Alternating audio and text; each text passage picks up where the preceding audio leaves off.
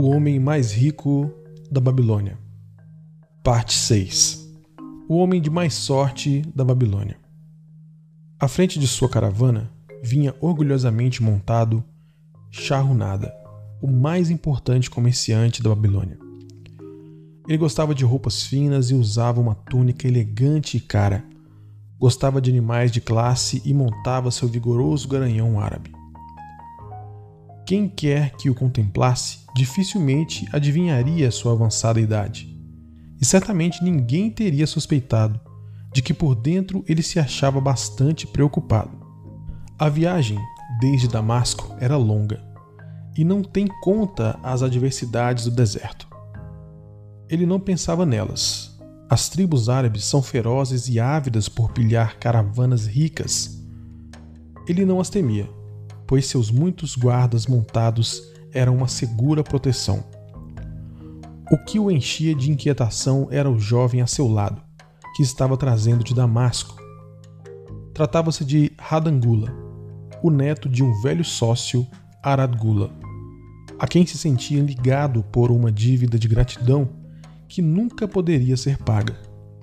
Gostaria de fazer algo pelo rapaz, mas quanto mais pensava nisso, mais difícil lhe parecia por causa do próprio jovem. Vendo os anéis e os brincos do jovem, pensou de si para consigo. Ele acha que joias são para homens, embora tenha o mesmo rosto enérgico do avô. Mas este não usava túnicas tão berrantes. Procurei, porém, trazê-lo na esperança de ajudá-lo a começar por si mesmo e livrar da ruína o que seu pai tem feito da herança deles. Radangula tirou-o de seus pensamentos. Por que trabalha tão arduamente, acompanhando sempre sua caravana em longas viagens? Nunca arranja tempo para gozar a vida? Gozar a vida? repetiu Charrunada, sorrindo. O que você faria para gozar a vida se estivesse no meu lugar? Se fosse tão rico quanto você, levaria a vida de um príncipe. Nunca montaria um animal para cruzar o torre do deserto. Gastaria os ciclos tão rapidamente quanto viessem para minha bolsa. Usaria as mais caras túnicas e as joias mais raras. Seria uma vida a meu gosto, algo que realmente valeria a pena. Os dois riram. Seu avô não usava joias, disse Charrunada, pensativo. Depois continuou brincando. Não reservaria tempo algum para trabalhar? O trabalho foi feito para escravos, respondeu Radangula. Charrunada mordeu os lábios, mas não fez nenhuma réplica. Seguindo em silêncio até que a trilha os tivesse levado ao declive. Ali freou a montaria e apontou ao longe o vale verdejante. Veja, aí se acha o vale procure levar mais adiante seus olhos e entreverá, ainda indistintamente, as muralhas da Babilônia. A torre é o templo de Bel. Se tiver olhos de lince, perceberá inclusive a fumaça que sobe do fogo perene instalado em seu topo. A Babilônia é assim? Sempre almejei conhecer a mais rica cidade em todo o mundo, comentou Radangula. A Babilônia, onde meu avô começou sua fortuna. Quem dera ele ainda estivesse vivo. Não deveríamos ser tão apressados. Por que deveria o espírito dele ficar na terra além do tempo que lhe foi reservado? Você e seu pai podem muito bem prosseguir as boas coisas que ele fez. Ai de mim! Nenhum de nós possui o talento de meu avô. Nem papai nem eu. Não conhecemos seu segredo para atrair os dourados ciclos. Charrunada não respondeu, mas pensativo, afrouxou a rédea e deixou sua montaria descer o declive na direção do vale. Atrás deles seguia a caravana numa nuvem de poeira avermelhada. Algum tempo depois alcançavam a estrada real e dobravam ao sul, através das fazendas irrigadas. Três velhos homens arando um campo despertaram a atenção de Charrunada pareciam estranhamente familiares. Que coisa mais ridícula! Ninguém passa 40 anos depois por um campo e encontra os mesmos homens arando o terreno. mas alguma coisa dentro de si dizia que eram eles. Um com uma força incerta manejava o arado. O outro conduziam com grandes dificuldades os bois, batendo-lhes inutilmente com seus cajados para obrigá-los a continuar puxando. Quarenta anos atrás tinha invejado esses homens. Com que felicidade teria então trocado de lugar com eles? Mas que diferença agora! Olhou com orgulho para trás, apreciando a caravana que o seguia, com seus camelos e burros criteriosamente escolhidos, abarrotados de mercadorias valiosas trazidas de Damasco. E tudo isso era apenas uma parte de todos os seus bens. Ele apontou para os homens que trabalhavam a terra e disse: Continuam arando o mesmo terreno em que se encontravam há 40 anos. É o que parece, mas por que acha que são os mesmos? Eu os vi ali uma vez, respondeu Charrunada. As recordações passaram com um raio por sua mente. Porque não podia enterrar o passado e viver no presente. E então viu como na imagem o rosto sorridente de Aradgula. A barreira entre ele mesmo e o cínico jovem a seu lado dissolveu-se. Mas como podia ajudar um jovem enfatuado como este? Com suas ideias de perdulário e as mãos cheias de joias, podia oferecer trabalho à vontade para homens com boa disposição, mas não para aqueles que presumiam superiores demais para exercer um determinado ofício. Entretanto, devia a Aradgula a obrigação de fazer realmente alguma coisa, não uma tentativa sem entusiasmo. Ele e Aradgula nunca tinham agido desse modo, não eram dessa espécie de homens. De repente veio-lhe à cabeça um plano havia objeções.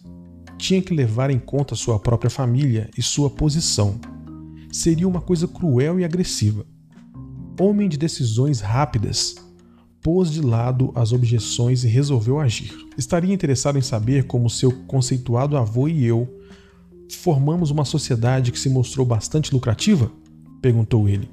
Por que não me conta só como consegui os dourados ciclos? É tudo o que preciso saber, aparou o jovem. Vamos começar por esses homens que vimos trabalhando a terra. Eu podia ter então a sua idade, quando a coluna em que me encontrava se aproximou. O velho e bom Megido, o fazendeiro, zombou da maneira desajeitada com que eles usavam os instrumentos. Megido estava acorrentado junto a mim. Olhe para esses companheiros preguiçosos, protestou ele.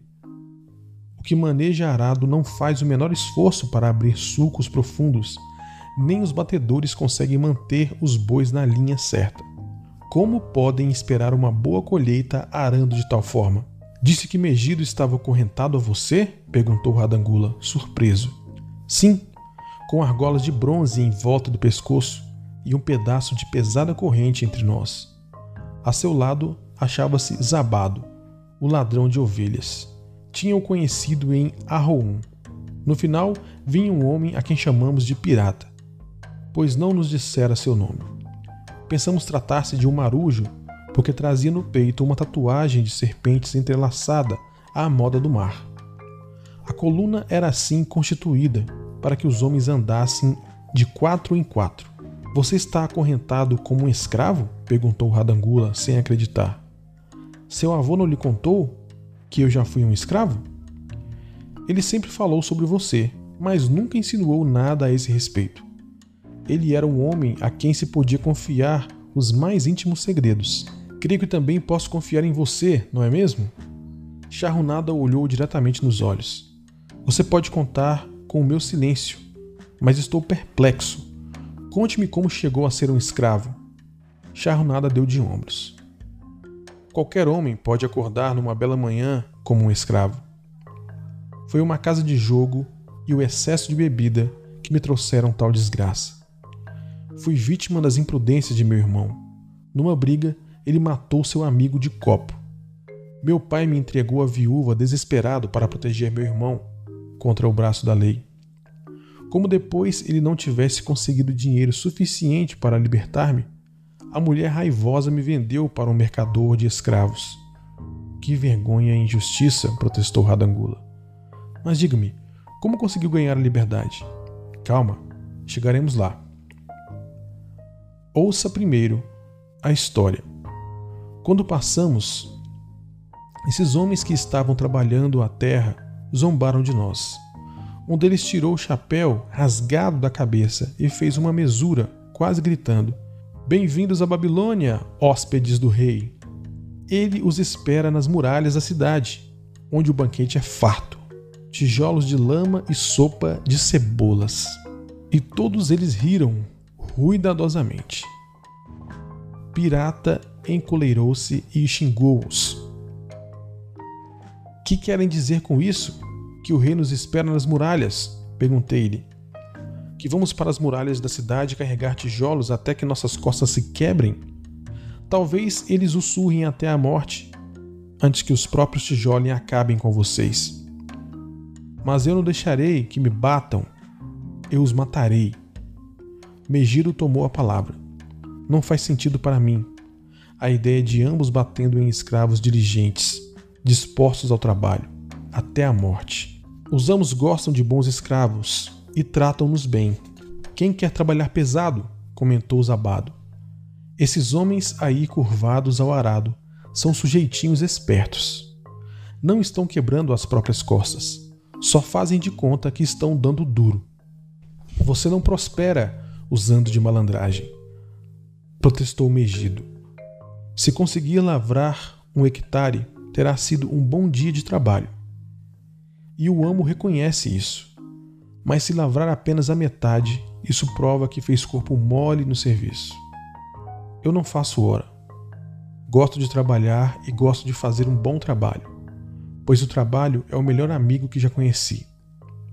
Ele me deu todas as boas coisas que já tive: minha fazenda, meu gado leiteiro, minhas colheitas, tudo. Vejam só quem fala. E onde estão essas boas coisas agora? Zombou Zabado. Imagino ser muito melhor continuar vivo e arranjar-se sem trabalho. Veja o meu exemplo.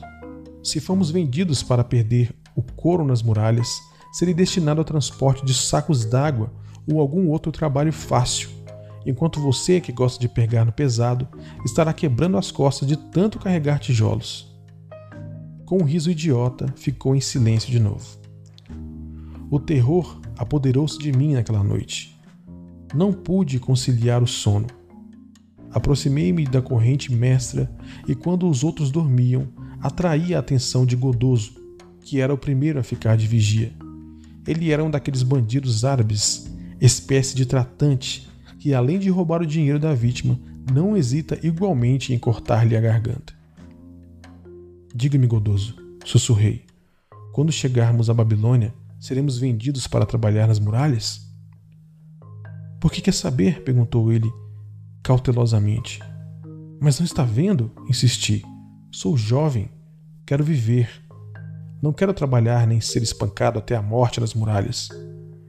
Tenho alguma chance de encontrar um bom amo? Ele sussurrou de volta. Vou lhe contar uma coisa. Você é um bom camarada. Não perturba Godoso. Estive muitas vezes no mercado de escravos. Agora ouça. Quando os compradores aparecerem, diga-lhes que é um bom trabalhador e que gosta de trabalhar muito para um bom amo. Faça com que eles queiram comprá-lo. Do contrário, já no outro dia estará carregando tijolos, dando um duro dos diabos. Depois que ele se afastou, deitei-me na areia, quente, olhando as estrelas e pensando em trabalho. Megido teimara que este era o seu melhor amigo. Muito me surpreenderia se eu também viesse a ter a mesma opinião Certamente teria, se o trabalho me livrasse de tudo aquilo. Quando Medido acordou, contei-lhe baixinho minhas boas novas. Era nosso único raio de esperança quando nos pusemos em marcha para a Babilônia. No final da tarde, aproximamo-nos da muralha e podemos ver as fileiras de homens como formigas negras subindo e descendo ladeiras íngremes. De mais perto ainda, ficamos impressionados com os milhares de homens trabalhando.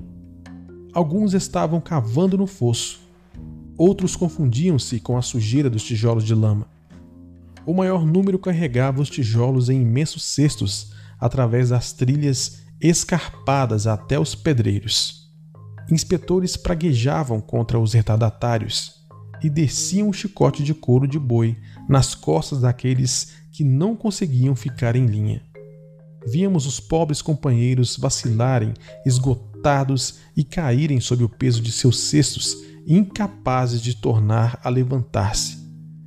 Se a chicotada alcançava-lhes os pés, eles eram arrastados para o lado dos caminhos e deixados ali, contorcendo-se de dor.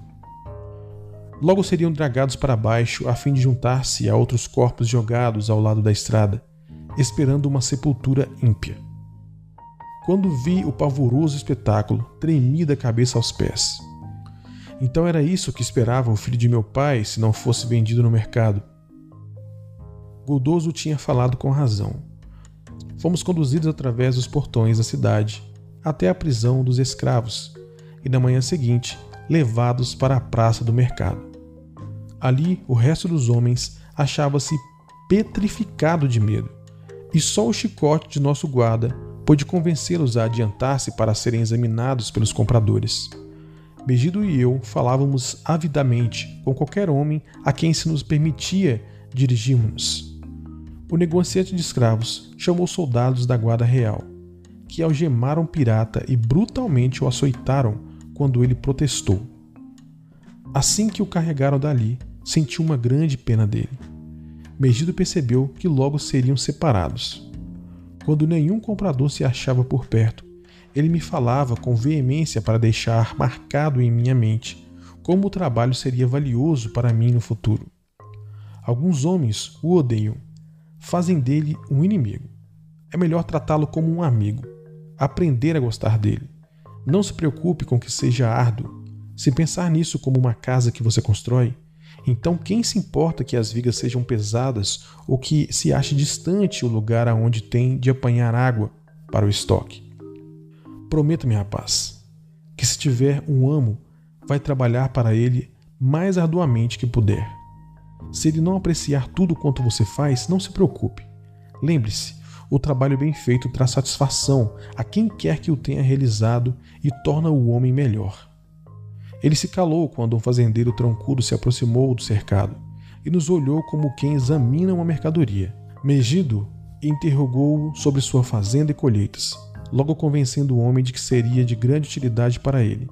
Depois de uma violenta negociação com o vendedor de escravos, o fazendeiro tirou de sob a túnica uma gorda bolsa, e logo Megido seguia o novo amo, saindo do campo de minha visão.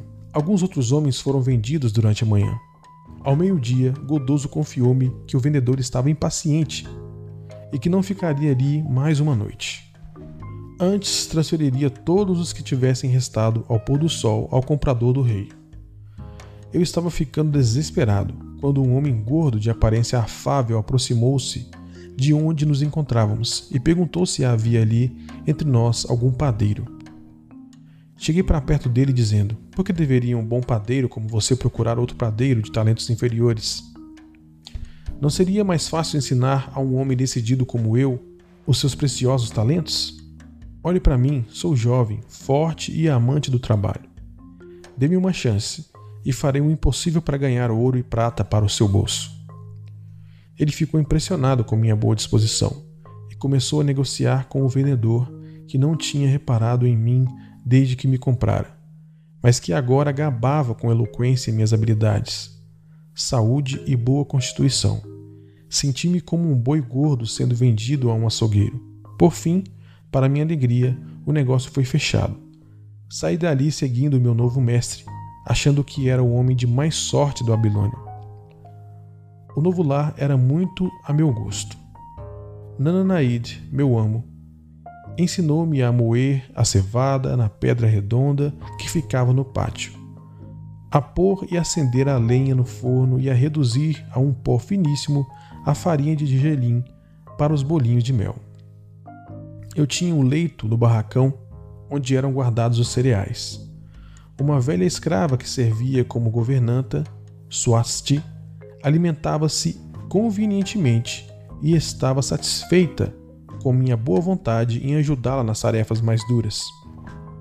Ali estava a chance há muito esperada de mostrar-me útil a meu amo. E quisessem os deuses de encontrar um meio para ganhar a liberdade. Pedi a Nananaide que me ensinasse a fazer a massa do pão e a assá-lo. Foi o que ele fez, muito animado com meu interesse. Mais tarde, quando já dominava esse terreno, aprendi a preparar e a assar os bolinhos de mel. A possibilidade de ócio encantou o meu dono. Mas Suatsi balançava a cabeça desaprovando. Não trabalhar é uma coisa ruim para qualquer homem, declarou ela. Achei que já era tempo de pensar numa maneira de começar a obter dinheiro para comprar minha liberdade. Como a feitura dos pães encerrava-se ao meio-dia, julguei poder contar-me com a aquiescência de Nananaide. Se eu encontrasse uma ocupação lucrativa para a parte da tarde e que ele não se importava em dividir comigo os meus próprios ganhos. Tive a seguinte ideia: por que não assar uma quantidade maior de bolinhos de mel e vendê-los a homens famintos nas ruas da cidade?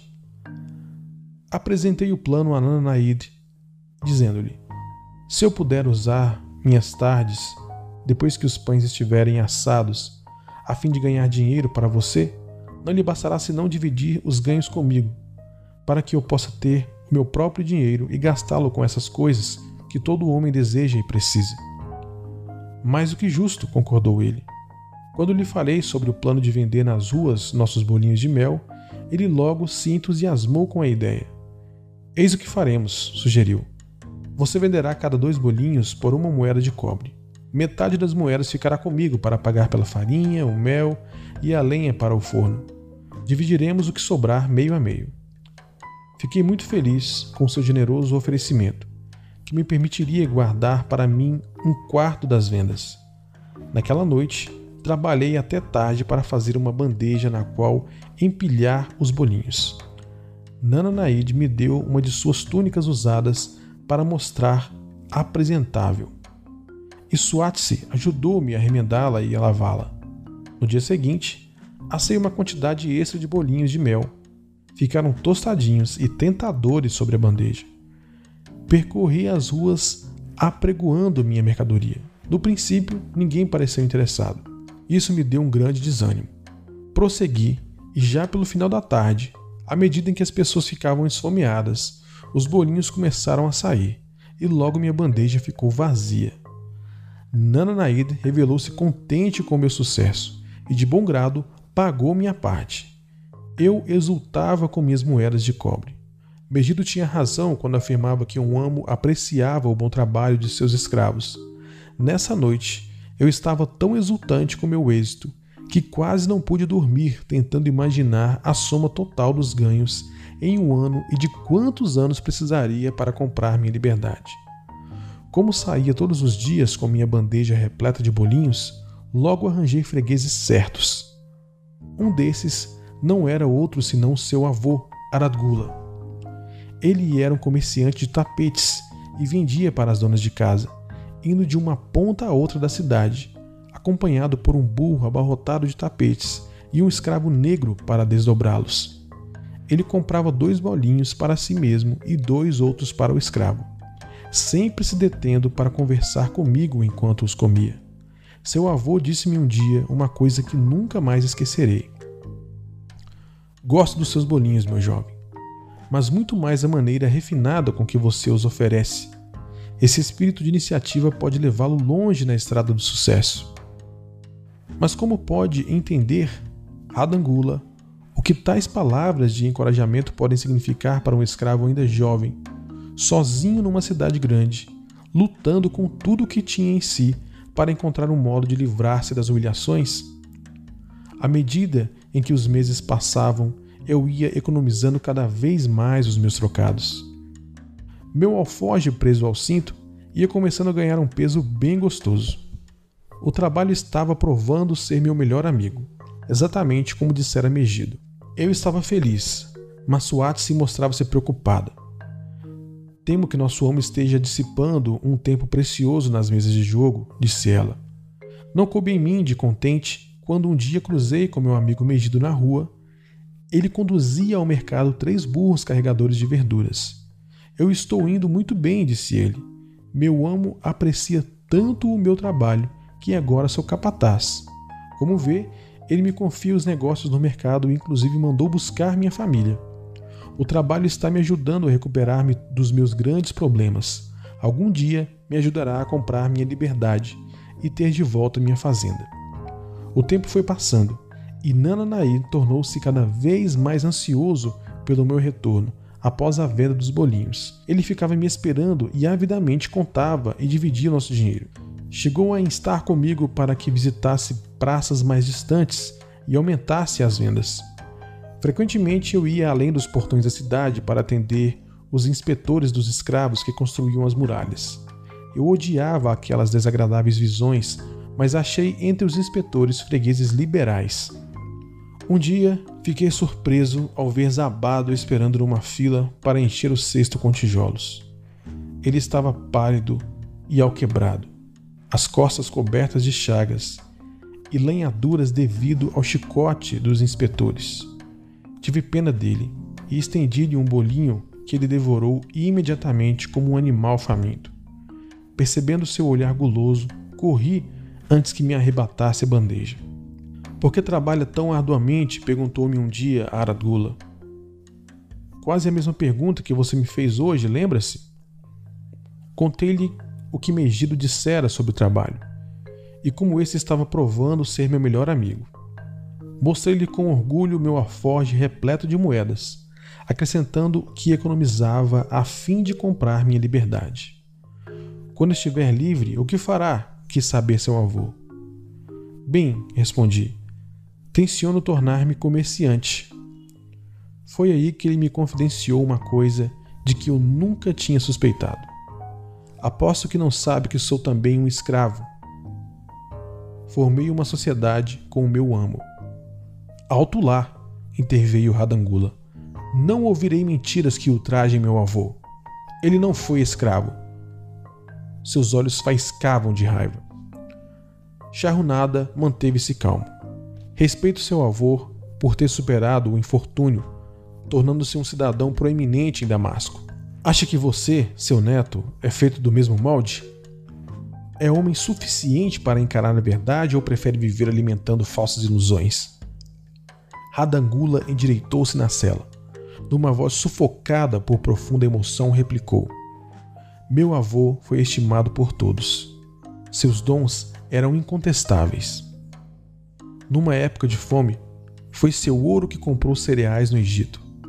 Foi sua caravana que os trouxe para Damasco, distribuindo-os para que as pessoas não morressem de inanição. Agora você está me dizendo que ele não passava de um desprezível escravo na Babilônia? Tivesse permanecido como escravo na Babilônia, teria muito bem podido ser desprezível, quando, porém, através de seus próprios esforços, tornou-se um grande homem em Damasco. Os deuses realmente condoeram-se de seus infortúnios e decidiram-lhe todo o respeito celeste. Depois de ter me contado que era um escravo, continuou charrunada explicou como estivera ansioso para ganhar sua liberdade. Agora que tinha o dinheiro para comprá-la, estava muito confuso quanto ao que devia fazer. Havia muito, não fazia boas vendas e temia deixar a proteção de seu amo. Condenei sua indecisão. Não fique grudado por muito tempo a seu amo. Experimente novamente a sensação de ser um homem livre. Haja e obtenha êxito como um homem livre. Decida o que deseja realizar e então o trabalho o ajudará a fazê-lo.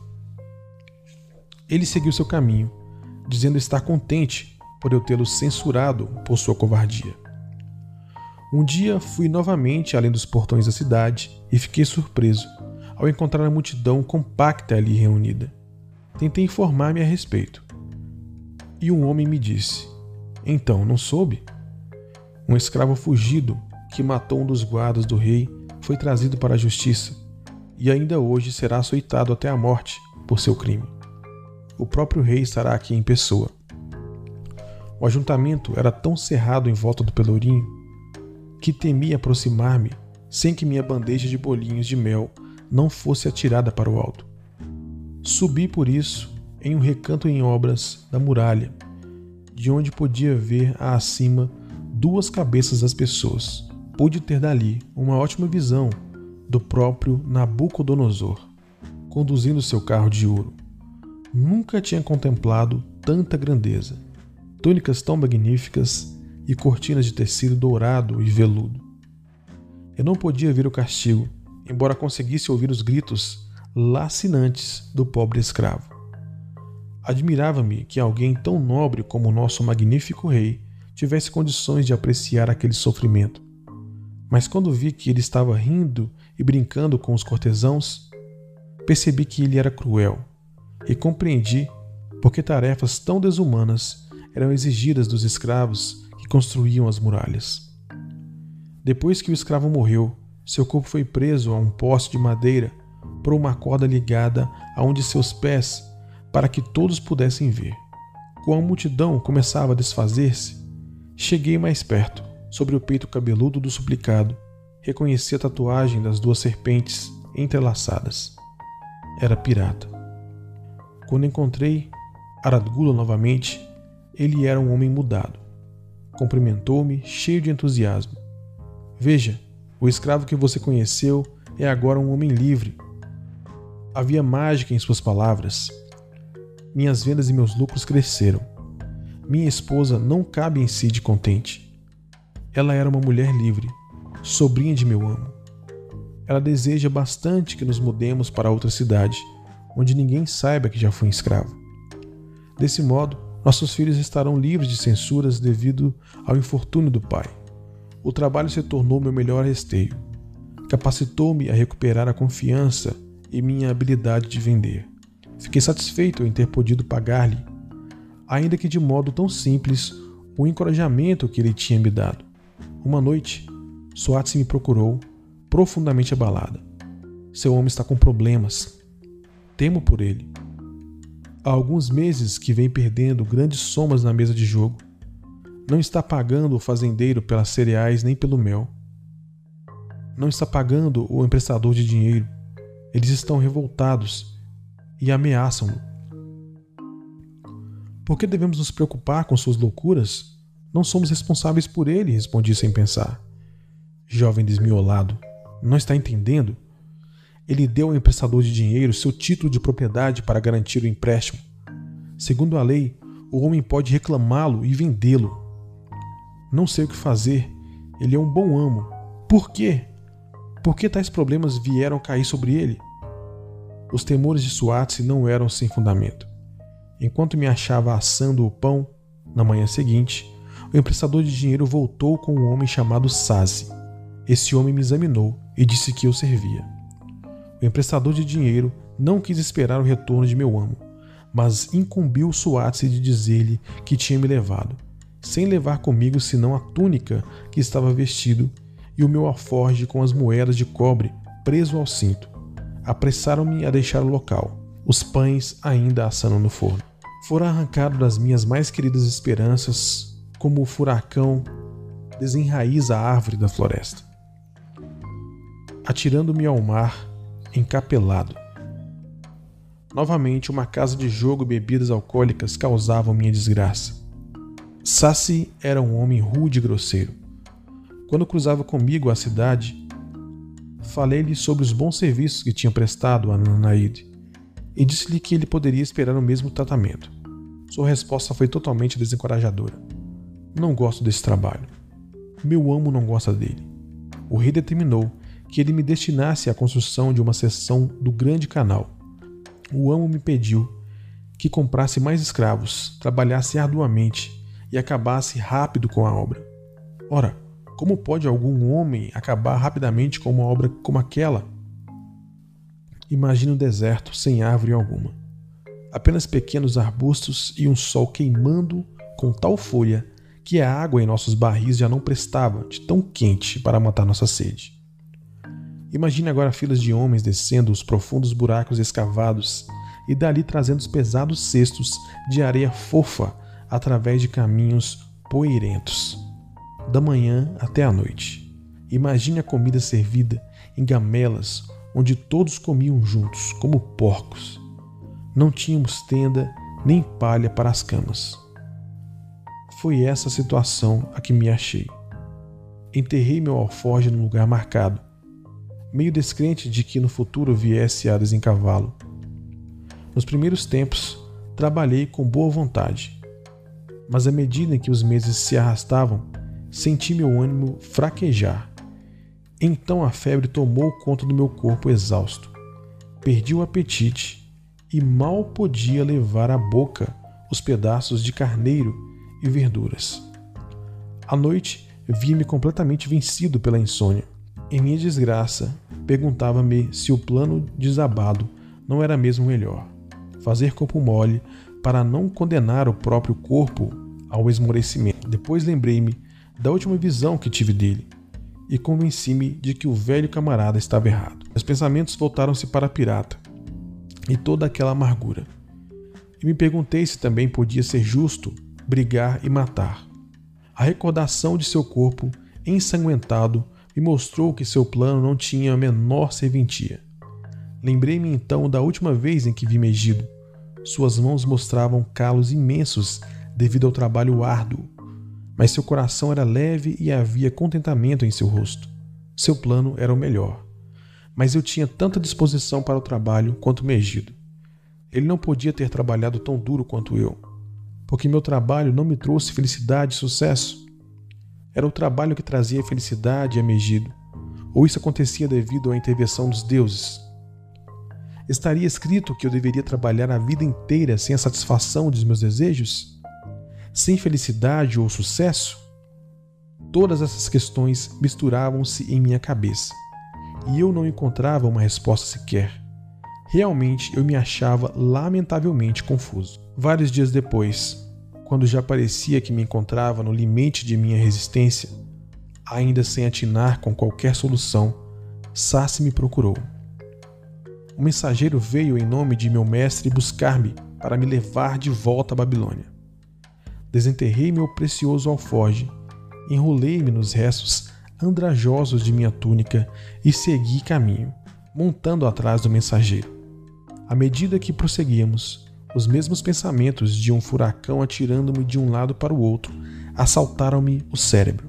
Eu parecia estar vivendo as misteriosas palavras de uma canção de Aohum, minha cidade natal, que dizia: atacando um homem como um redemoinho, conduzindo-o como uma tempestade, cujo curso ninguém pode seguir, cujo destino ninguém pode prever. Estava destinado a ser sempre punido em razão de algo que desconhecia? Que novas desgraças e decepções me aguardavam? Quando entramos no pátio da casa de meu mestre, imagine minha surpresa quando vi Aradgula me esperando. Ele me ajudou a apear e me abraçou como um irmão há muito desaparecido. Quando nos pusemos a andar em direção ao interior da casa, quis ir atrás dele como um escravo deve seguir um amo mas ele não me permitiu fazê-lo.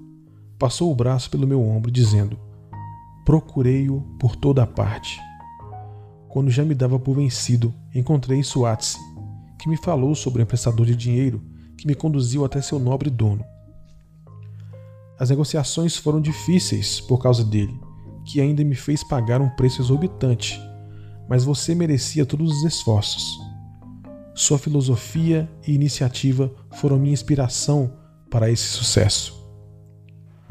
A filosofia de Megido, não minha, atalhei. A filosofia de Megido e sua. Graças a ambos, estou indo a Damasco e eu preciso de você como meu sócio. Veja, exclamou ele. Em um momento você será um homem livre. Dizendo isso, retirou de sob a túnica a tabuinha de argila onde estava gravado o meu título de propriedade.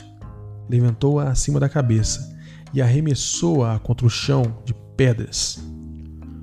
Com satisfação, esmagou com os pés os fragmentos até que se reduzissem a pó. Lágrimas de gratidão encheram-me os olhos. Eu sabia que era o homem de mais sorte na Babilônia. O trabalho no tempo de minhas maiores desgraças provou ser o meu melhor amigo. Minha disposição para o serviço capacitou-me a escapar de ser vendido para fazer parte de turmas de escravos nas muralhas. Isso também impressionou seu avô, que me escolheu como seu sócio. O trabalho é a chave secreta do meu avô para seus ciclos de ouro? perguntou Radangula. Era a única chave que ele possuía quando o conheci, replicou Charrunada. Seu avô adorava o trabalho. Os deuses apreciaram seus esforços e o recompensaram com liberdade. Começo a ver, disse Radangula, pensativo. O trabalho atraiu seus muitos amigos, que admiraram sua diligência e o sucesso que isso trouxe. O trabalho trouxe-lhe o respeito de que tanto gozou em Damasco. O trabalho trouxe-lhe todas essas coisas que aprovei. E eu que achava que o trabalho somente convinha a escravos. A vida é repleta de prazeres que os homens podem gozar, comentou Charrunada. Cada um deles tem o seu lugar. Fico contente com que o trabalho não esteja restrito a escravos. Fosse assim, eu me veria privado de meu maior prazer. Não há nada que me dê. Charrunada e Radangula seguiram cobertos pelas sombras das muralhas torreadas até os maciços portões de bronze da Babilônia. A aproximação deles, os guardas ali postados, tiveram a atenção desesperada e respeitosamente saudaram um honrado cidadão. Com a cabeça erguida, Charrunada passou com sua grande caravana pelos portões e subiu as ruas da cidade. Sempre aspirei a tornar-me um homem como meu avô, confidenciou-lhe Radangula. Nunca tinha percebido o tipo de homem que ele foi. Você me mostrou isso. Agora que compreendo, admiro-o ainda mais e sinto-me muito mais determinado a ser como ele. Temo que nunca lhe poderei pagar por ter me dado a verdadeira chave do sucesso dele. Daqui por diante, usarei essa chave Quero começar a maneira humilde, como ele que convém à minha verdadeira posição, muito mais que joias e roupas finas. Assim dizendo, Radangula arrancou as bugigangas que lhe podiam das orelhas e os anéis que lhes enfeitavam os dedos da mão. Freando o cavalo, foi ficando um pouco para trás, até que voltou a seguir em frente, cheio de respeito, mas atrás do líder da caravana. Um esboço histórico da Babilônia. Nas páginas de história não existem cidades mais glamurosas do que a Babilônia. Seu próprio nome evoca visões de riqueza e esplendor. Seus tesouros de ouro e joias eram fabulosos. Alguém logo imaginaria que uma cidade próspera como essa só poderia estar situada numa pujante região tropical, cercada de ricos recursos naturais como florestas e minas. Pois não era o caso ela estava localizada junto ao rio Eufrates, num extenso e árido vale. Não tinha florestas nem minas, e muito menos pedras para construção. Não se achava sequer próxima a uma daquelas estradas comerciais da época. Como se não bastasse, a chuva era minguada para o cultivo de grãos. A Babilônia é um impressionante exemplo da capacidade do homem para alcançar grandes objetivos, utilizando o que quer que esteja à disposição. Todos os recursos que sustentavam essa grande cidade foram desenvolvidos pelo homem. Todas as suas riquezas foram por ele produzidas. A Babilônia possuía apenas dois recursos naturais: um solo fértil e a água do rio. Uma das maiores realizações de todos os tempos, os engenheiros da Babilônia desviaram as águas do rio por meio de represas e imensos canais de irrigação, cruzando grandes distâncias através do vale árido. Esses canais despejavam suas águas revigorosamente sobre o solo fértil. E isso se coloca entre as primeiras façanhas da engenharia conhecidas na história. Abundantes colheitas foram a recompensa por esse sistema de irrigação que o mundo nunca tinha visto antes. Felizmente, durante sua longa existência, a Babilônia foi governada por sucessivas linhagens de reis, para quem conquistar e pilhar não passavam de situações episódicas. Embora se estivessem empenhando em muitas guerras, a maioria era de natureza local e na maior parte das vezes buscavam conter a investida de ambiciosos conquistadores de outras regiões que cobiçavam seus fabulosos tesouros. Os magníficos governantes da Babilônia ganharam um lugar na história por causa de sua sabedoria, espírito de iniciativa e justiça. A Babilônia não produziu monarcas pomposos que ansiassem por conquistar o mundo conhecido, para que todas as nações pudessem homenagear seu egotismo. Como cidade, a Babilônia não existe mais. Quando essas estimulantes forças humanas que a construíram e mantiveram por milhares de anos se dissiparam, ela logo se tornou uma ruína desabitada. Sua localização fica na Ásia, a cerca de 600 milhas do leste do Canal de Suez, bem ao norte do Golfo Pérsico. Sua altitude é mais ou menos 30 graus acima do Equador, praticamente a mesma de Yuma, no Arizona. O clima é parecido com o dessa cidade americana, quente e seco. Hoje, o Vale do Eufrates, antes uma populosa região de próspera agricultura, não passa de um deserto árido batido pelo vento. Uma vegetação rala de arbustos luta para sobreviver contra a tempestade de areia. Lá se foram campos férteis as gigantescas cidades e as grandes caravanas de ricas mercadorias. Bandos nômades de árabes, levando uma vida difícil com seus pequenos rebanhos, são seus únicos habitantes. Tem sido assim desde o começo da era cristã. Colinas de terra semeiam o vale. Durante séculos, os viajantes acostumaram-se a considerá-las desse modo. A atenção dos arqueólogos foi finalmente despertada devido a pedaços de cerâmica e de tijolos começaram a aparecer depois de ocasionais aguaceiros. Expedições financiadas por museus americanos e europeus foram enviadas ao local para fazer escavações e ver o que podia ser achado. Paz e picaretas provaram que essas colinas eram antigas cidades. Cidades sepultadas, não haveria talvez melhor expressão para elas. A Babilônia era um desses achados. Durante algo em torno de 20 séculos, os ventos espalharam sobre ela a poeira do deserto, construídas originalmente de tijolos. As suas muralhas, muito expostas, tinham se desintegrado, caindo mais uma vez por terra.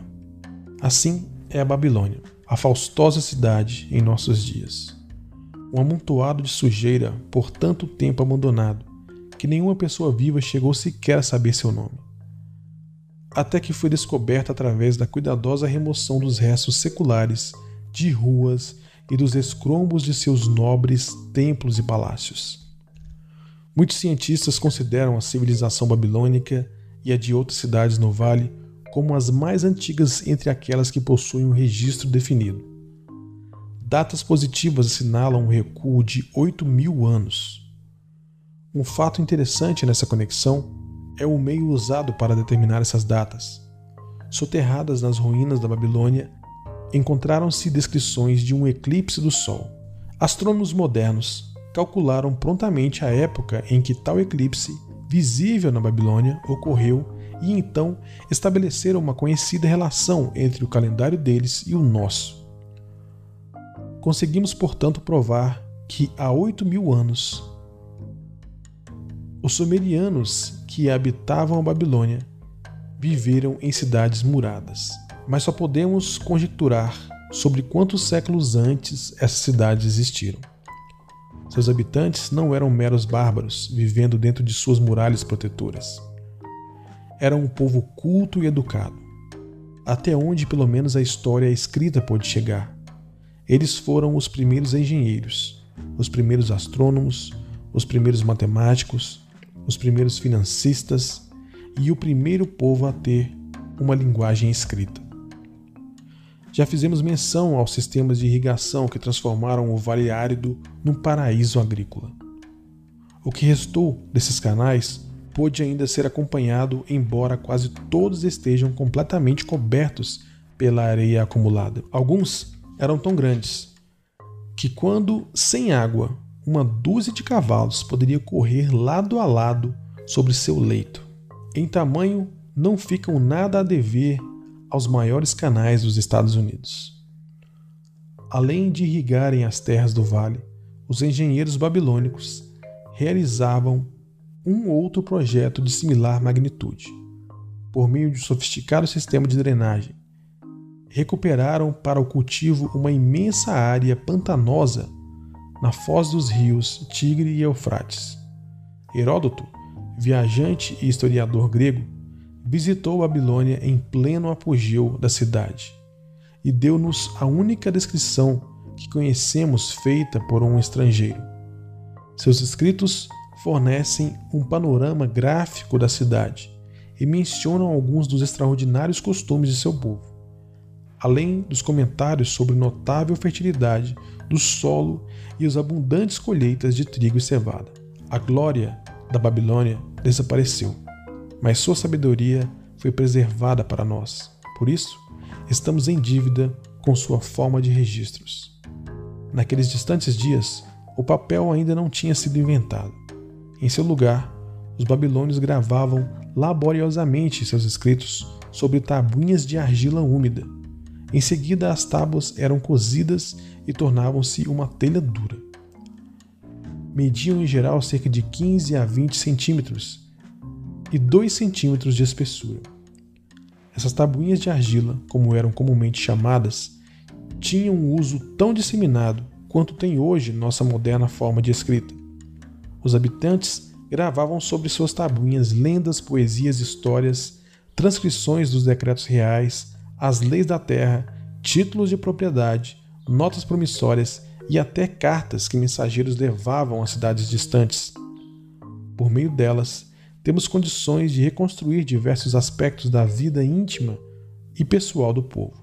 Uma tabuinha, por exemplo, evidentemente saída de um armazém, registra que na data assinalada, um determinado cliente trouxe ao comerciante uma vaca, trocando-a por sete sacas de trigo, três entregues na hora e outras quatro restantes reservadas para quando o cliente quisesse apanhá-las.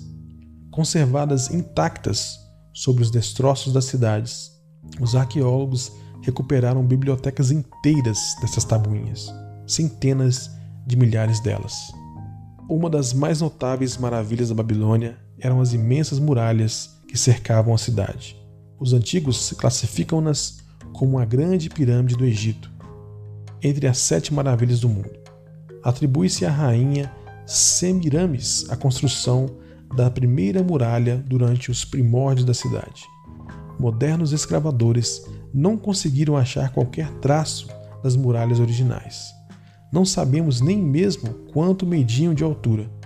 Segundo menção dos primeiros escritores, estima-se que estivessem entre 15 e 18 metros de altura, voltadas para o lado de fora com seus tijolos queimados, e além disso, protegidas por um profundo fosso de água. As muralhas mais recentes e mais famosas foram iniciadas cerca de 600 anos antes de Cristo pelo rei Nabopolassar. Era de tal envergadura seu projeto de reconstrução que ele não viveu o suficiente para ver a obra concluída. Essa foi continuada por seu filho, Nabucodonosor, cujo nome é bastante familiar à história bíblica. A altura e a extensão dessas últimas muralhas desafiam a própria credulidade. Autores idôneos julgam que elas alcançassem a altura de 45 metros o equivalente a um moderno prédio de escritórios de 15 andares. Sua extensão total estaria estimada entre 15 e 20 quilômetros. Tão amplo que era o topo que uma carruagem de seis cavalos podia ser conduzida sobre ele.